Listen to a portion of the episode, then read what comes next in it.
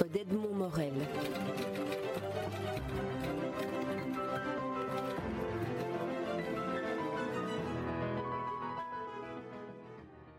Colette Nismazur, vous publiez dans la collection euh, Littérature ouverte chez Desclés de Brouwer L'eau à la bouche, en sous-titre Poésie, ma saison. Alors il s'agit d'une série de, chroniques que vous avez écrites pour un journal français, La Croix, et que vous accompagnez d'une sorte de, choix anthologique des, poètes qui vous ont marqué. Alors ma première, ma première question, le, fait de faire cette démarche dans un, dans un journal, donc de s'adresser à un lectorat qui est quasi euh, universel et qui n'est pas ciblé vers, vers la poésie. Euh, qu'est-ce que cela implique dans, dans, dans, le travail du, choix et de la présentation? Ça demande un gros effort de vulgarisation au beau sens du mot, rendre accessible ce qui souvent est mis à l'écart. Hein. La poésie, c'est à la fois on l'admire et on la méprise. On l'admire, on dit oui, c'est l'art majeur, mais on la méprise parce que on croit que ou bien c'est un peu trop fleur bleue, ou bien euh, c'est hermétique, c'est réservé à des spécialistes. Donc finalement, on n'a pas avec elle un contact naturel, un contact quotidien. Donc mon désir, c'était qu'est-ce que je vais faire pour présenter l'auteur et présenter ce texte de manière très très simple et qui va directement au cœur de la personne, quel que soit son âge, quelle que soit son origine euh, sociale ou même ethnique, parce que j'ai eu des, gens euh, d'autres pays qui ont réagi. Au fond, la croix est quand même euh, est vendue sur abonnement un peu partout, puis maintenant par Internet. Donc oui, c'était vraiment ce désir d'être une passerelle entre la poésie et le grand public. Évidemment, j'ai choisi parmi, bon, j'aime tellement la poésie que j'en ai, j'en ai des, vraiment des réserves infinies. Et parfois, j'ai été limitée dans mon choix par euh, le coût des droits d'auteur réclamés par les grandes maisons d'édition, pas les petites maisons. Mais donc là, ça a été un peu, c'est pas mon premier choix. Il y a parfois certains auteurs qui n'y sont pas et que j'aurais vraiment souhaité euh, voir présents. Mais voilà, c'est comme ça. Hein. De toute façon, on peut pas tout. C'est pas exhaustif. Hein. C'est vraiment une mise en bouche. Le titre le dit bien. C'est simplement mettre l'eau à la bouche. Alors, mettre, l'eau à la bouche, c'est aussi une, manière que, vous avez de connaître et de faire connaître la poésie. C'est que vous plaidez pour qu'on l'apprenne par cœur, donc qu'on puisse se la mettre en bouche d'une certaine manière. Pour quelle raison est-ce que cette démarche vous semble nécessaire ou importante ou essentielle?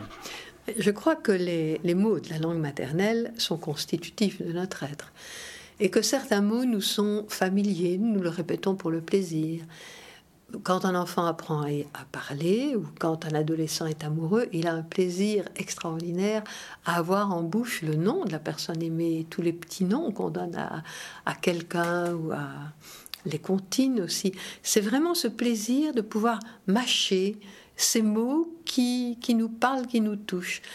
Et après l'école, souvent, les gens renoncent à apprendre par cœur, sauf quelques originaux, alors que entretenir en soi le goût de, des textes que l'on connaît, que l'on se répète, qu'on oublie, qu'on retrouve, parce que, par exemple, si on ne se répète pas, euh, mettons, chaque mois un poème, euh, l'année suivante, on a oublié deux, trois mots. Et c'est capital de retourner au premier texte pour euh, non seulement rafraîchir sa mémoire, mais aussi sentir combien les mots sont ajustés et combien s'il en manque un, tout le poème est branlant.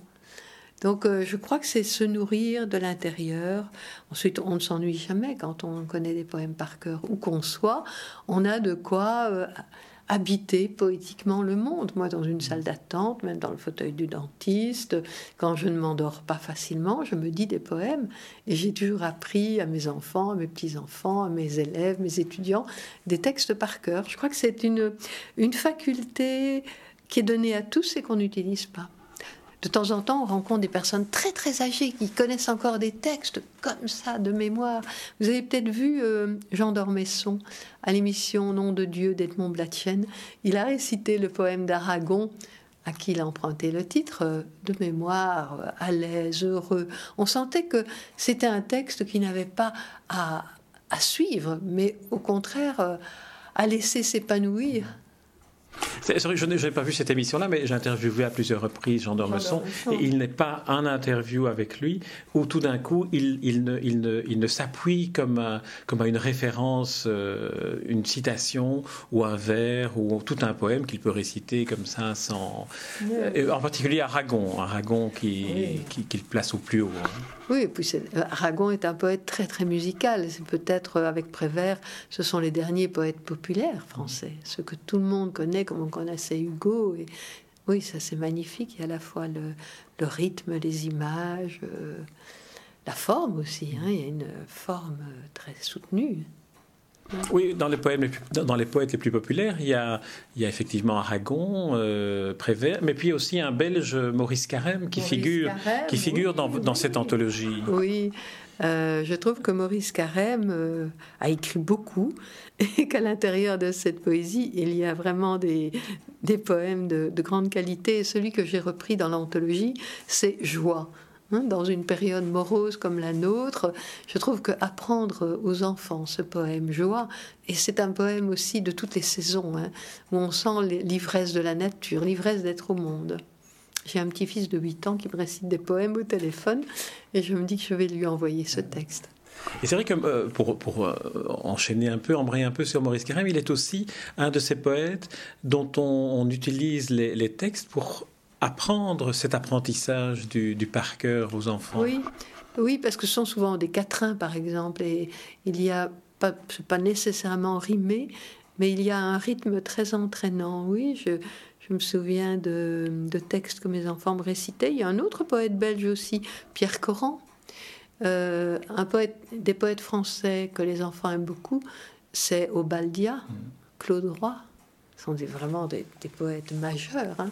Je crois que pour écrire des poèmes à l'intention des plus jeunes, il faut être un excellent poète. Parce que les enfants sont très exigeants. Euh, votre livre L'eau à la bouche réunit des, poètes euh, francophones.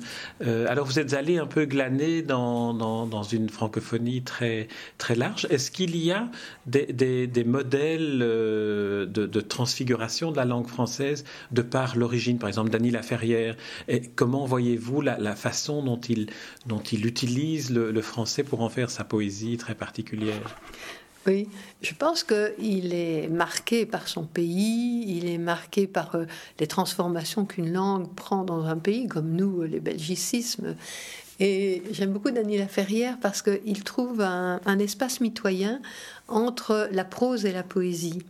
Euh, il y a des moments où j'ai l'impression que je suis chez Homère. Puis d'autres moments où c'est une prose poétique. Parfois, c'est très gaillard. Euh, je me souviens qu'il disait à son neveu qui voulait écrire, il lui demande Est-ce que tu as de bonnes fesses? Son neveu est très étonné et lui dit Mais tu sais, pour être écrivain, il faut avoir de bonnes fesses ce qui est vrai, on est beaucoup assis. Et donc, j'aime bien ce mélange de réalisme. En même temps, c'est c'est troué de, poésie pure et cette façon, même le matin où il apprend la mort de son père et où le long de l'autoroute il doit s'arrêter pour manger dans un, espèce de petit resto-bar d'autoroute, enfin chaque détail du quotidien entre dans le poème. Bon, chez nous, on sait bien que Francis Ponge a exalté euh, l'huître ou la pluie qui tombe sur la vitre. Rien n'est étranger à la poésie et je trouve ça chez La Ferrière. Il a une façon d'investir tout le champ de la vie et de, le transposer dans ses mots et avec sa touche, sa coloration personnelle.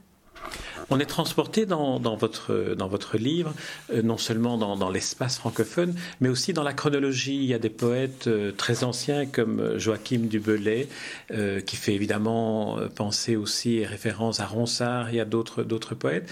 Quelle est pour, vous l'actualité la, ou, l'universalité de, ces poètes très anciens qui écrivent dans un français qui, qui chante encore aujourd'hui alors que les siècles ont passé mais j'avais envie au départ de mettre chaque semaine, puisque j'avais sept semaines dans ce quotidien, euh, un poème de la tradition classique du Moyen Âge à nos jours, parce que je trouvais que les lecteurs avaient à être dérangés, mais aussi à être confortés dans leur amour de la poésie classique. Donc, première semaine, un poème du Moyen Âge, deuxième semaine, un poème de la Pléiade au XVIe siècle, etc. Donc, ça, c'était un parti pris personnellement, j'aime beaucoup la poésie de tous les temps. Et pour moi, on peut donner la date de naissance d'un poète, mais pas sa date de mort, parce qu'il ne meurt pas, justement, puisque ses mots continuent à vivre. Donc c'est dans ma logique, ça. Les poètes d'hier sont aussi présents que les poètes d'aujourd'hui, et un poème de Ronsard, de Bellay, un anonyme du Moyen Âge, euh, un texte de Racine me parle, parce que pour moi Racine c'est d'abord un poète, me parle autant que un poète d'Antoine Emaz ou de Philippe Jacotet. Oui. Alors, on l'a dit euh, au, début de cet entretien, les, articles réunis dans cette anthologie sont destinés au journal La Croix. Alors, le journal La Croix, c'est un journal qui affiche sa spiritualité, sa, dimension catholique. En quoi est-ce que la poésie euh, contribue ou alimente le, besoin de spiritualité? Et de quelle manière est-ce que ça n'est pas finalement une façon iconoclaste de le faire? Oui, je pense d'abord que le quotidien La Croix est aujourd'hui peut-être un des meilleurs quotidiens dans la mesure où son information est toujours vérifiée. Et ensuite que l'écho de ce monde à feu et à sang qui est le nôtre est toujours contrebalancé par quelques articles qui montrent des ouvertures. C'est pas, euh, il se complaît pas dans le glauque et le noir et le vaseux. Donc ça, c'est quelque chose que j'apprécie beaucoup. Et je pense que la poésie, c'est une des dimensions de la vie spirituelle de tout être humain, qu'il soit croyant, pas croyant, chrétien, musulman. Euh. je me souviens quand j'étais allée euh, rendre visite à des prisonniers à la prison d'Andenne, combien certains prisonniers musulmans m'avaient parlé euh, de poètes arabes, m'avaient parlé de Rumi, m'avaient parlé. Je pense vraiment que tout être humain est à la fois composé d'un corps, d'un cœur, d'un esprit et de quelque chose d'immatériel qu'on peut appeler l'âme ou autrement, mais la dimension spirituelle, elle est, elle est universelle. Et donc tout naturellement, dans un journal qui se reconnaît chrétien comme euh, la croix, la poésie a sa place. Mais, alors, quelle est, la, euh, ça c'est la place de, de, la poésie dans un journal comme La Croix, mais quelle est la place de, de la poésie dans, dans l'expression de la spiritualité? Je crois que la poésie est proche de la mystique, dans la mesure où elle n'a pas besoin de beaucoup de mots pour rejoindre le cœur et de l'être et de la vie avec un grand V, quel que soit le nom qu'on lui, lui donne. C'est, il y a une telle économie de moyens dans la poésie, une telle émotion, mais pas une émotion qui se répand, qui s'exhibe, qui s'affiche comme aujourd'hui, mais une émotion contenue, tenue.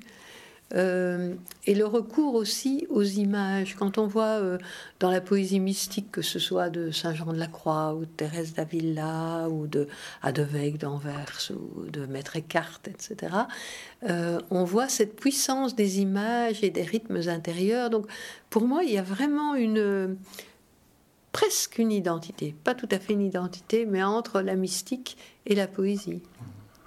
Juste avant le, début de cet entretien, vous, m'avez dit que euh, vous étiez en train de, finaliser la préparation de cours de poésie contemporaine que vous donnez à l'université de, Lille.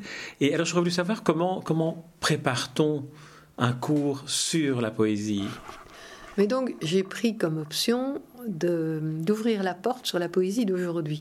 Mais encore une fois, la poésie d'aujourd'hui, elle est très souvent euh, influencé consciemment ou inconsciemment par la poésie ancienne. Donc chaque année, je varie les approches, ou bien des approches thématiques, par exemple des poèmes qui parlent de l'enfance, qui parlent de l'amour, qui parlent de la mort, ou des approches euh, plus formelles comme un cours sur la les genres de la poésie classique, puis au contraire euh, sur la poésie dite libre. Donc ici, cette année-ci, j'ai envie d'explorer des, régions comme les poètes de la Méditerranée, comme la poésie chinoise, comme euh, peut-être aussi une, une, galerie de poètes euh, du Nord. Je ne sais pas encore, donc je lis, je lis, je lis, sans idée préconçue. Et ensuite, quand j'ai ce, cet immense éventail ouvert, je trace. Et à ce moment-là, je suis obligée de m'amputer. C'est ça qui est difficile, parce qu'on ne peut pas tout garder. Hein. En deux heures, euh, en un, après-midi de deux heures, on ne peut pas non plus euh, suralimenter les gens. Il faut laisser un espace de, respiration. Mais ce que j'aime beaucoup dans, dans ce cours-là, c'est que l'année dernière, les gens, les participants, ils sont une trentaine, me disait, mais au fond, ce serait bien qu'on puisse apporter un poème qu'on aime et qu'on voudrait faire découvrir aux autres. Et donc, je dit d'accord. Donc, ils ont apporté ces textes en les, ayant donnés à photocopier à la, au secrétariat. Et donc, ils ont fait découvrir euh, des poèmes aussi bien de Pablo Neruda que d'Aragon. Donc, chacun, on a appelé ça cet après-midi-là une après-midi d'offrande poétique. Donc, chacun apportait son texte. Et ils m'ont déjà redemandé cette année-ci d'en faire autant. Eh bien, Colette Nismazur, c'est sur ce mot d'offrande que nous allons clôturer euh, cet entretien, parce que ce livre, L'eau à la bouche, poésie, ma saison, est une certaine forme aussi d'offrande que, que vous faites, de textes que vous avez choisis et qui sont publiés dans la collection Littérature ouverte chez Desclés de, de Brouwer. Merci Colette Nismazur. Merci. Ah.